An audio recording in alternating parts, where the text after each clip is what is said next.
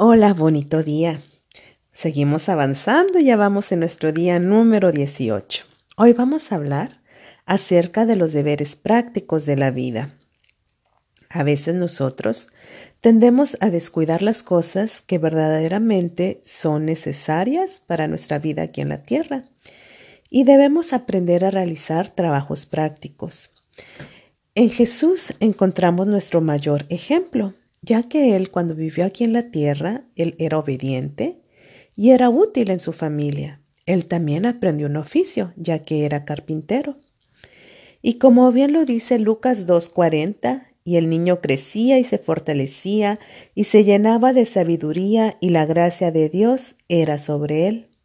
Y a medida que Jesús iba trabajando durante su infancia y luego en su juventud, su mente y su cuerpo también se iba desarrollando. Y a Jesús le gustaba ser perfecto como obrero y también era perfecto en su carácter. Y a veces ahora muchas mujeres nos podemos preocupar por tener títulos académicos, maestrías, doctorados, pero podemos estar poco preparadas para los deberes prácticos de la vida, como es saber llevar un hogar, una familia, y esto es esencial que las mujeres aprendamos porque ello depende la felicidad familiar.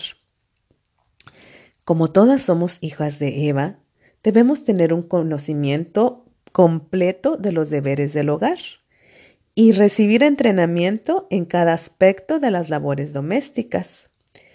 Eh, cada una de nosotras debería verse ser educada de tal manera como si fuéramos llamadas a cumplir la posición de esposa y madre y estar en condiciones de prescindir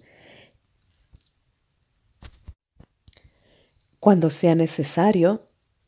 Podemos nosotros hacer las labores si estamos preparadas, pero también podemos y debemos saber cómo gobernar un hogar como si fuera tu reino. Y así como aprendemos de las cosas prácticas, también debemos aprender cómo funciona nuestro cuerpo, principios de higiene, de dieta, de vestimenta, de trabajo práctico, de recreación. Y algo bien importante es conocer los mejores métodos de tratar la enfermedad, ya que cuando tus hijos llegaran a estar enfermos, uno debe darles el primer auxilio. Y fíjense, a veces uno también tiende a perder el tiempo entre tantas labores que tenemos que hacer. Y la ociosidad es un pecado. Y la ignorancia de los deberes comunes de la vida es el resultado de la insensatez que después producirá una amplia ocasión para arrepentirse amargamente. Y cuando un hijo o cuando éramos nosotros niños nos preguntábamos por qué tendríamos que cumplir ciertas labores, ¿Por qué tengo que trabajar antes de jugar? Una madre debe responder, es para educar y enseñar tu mente para el trabajo útil. Y otra cosa más, para mantenerte alejado de las travesuras. Cuando seas grande, me, me agradecerás por ello. Entonces, así como los niños tienen derecho a, jugar, a divertirse, a distraerse, también hay que darles pequeñas labores para que vayan aprendiendo la responsabilidad.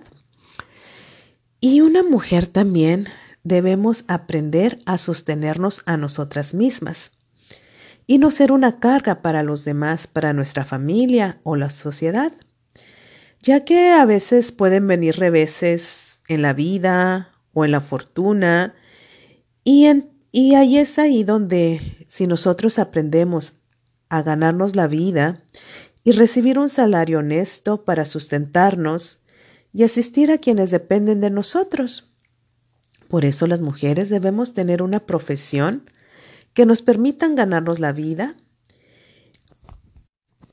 honestamente. Y así como debemos también tener una profesión también debemos aprender de los cuidados de la casa, como saber cocinar, saber costurar y realizar todas las tareas domésticas.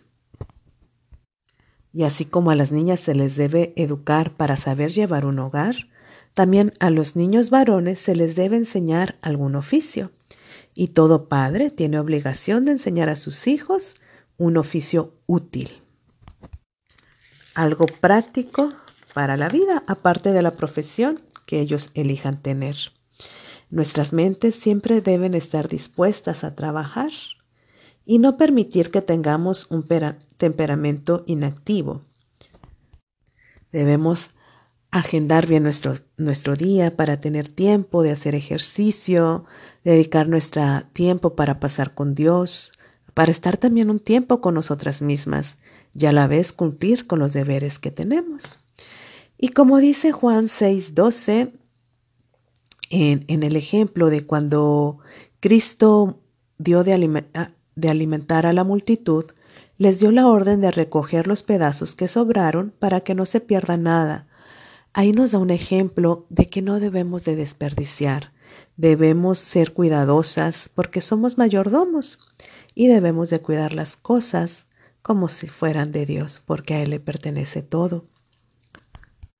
Hay que recordar que nuestras fuerzas físicas son un talento de Dios y deben ser usadas para su gloria.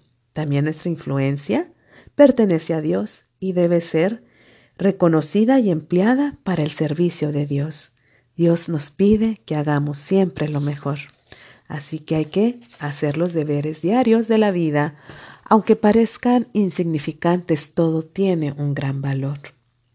El versículo que hoy vamos a estar escribiendo con tanto nuestra mano izquierda como nuestra mano derecha es Proverbios 16.3, que dice, Pon todo lo que hagas en manos del Señor y tus planes tendrán éxito. Siempre debemos de poner todo en las manos de Dios si queremos realmente ser mujeres exitosas.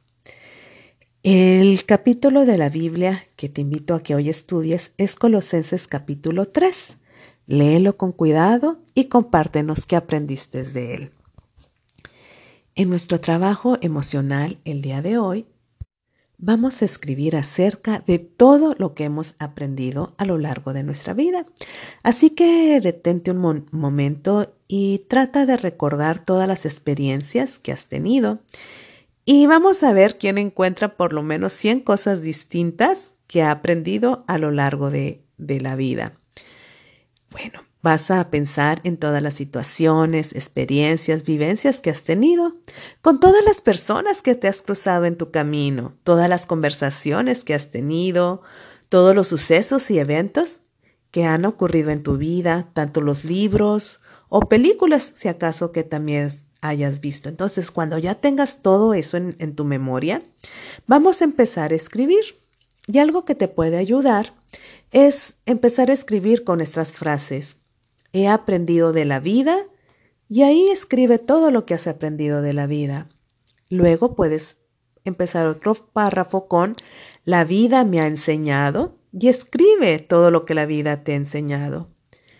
Un tercer párrafo lo puedes empezar gracias a la vida y ahí vas a escribir por todo lo que estés agradecida en la vida.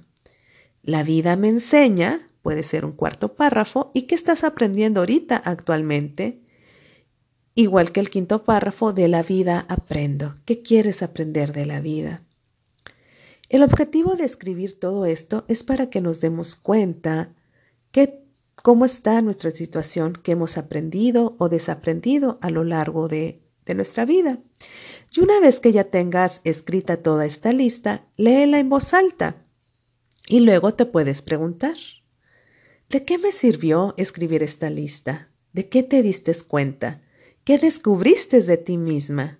¿Qué te ha sorprendido? ¿Y qué más valoras de lo que has aprendido? ¿Y cuáles son los aprendizajes que más te han ayudado? Con toda esta reflexión que hagas, vas a hacer un dibujo de tu aprendizaje más significativo de tu vida y compártelo. Que tengas un lindo día. Abrazos.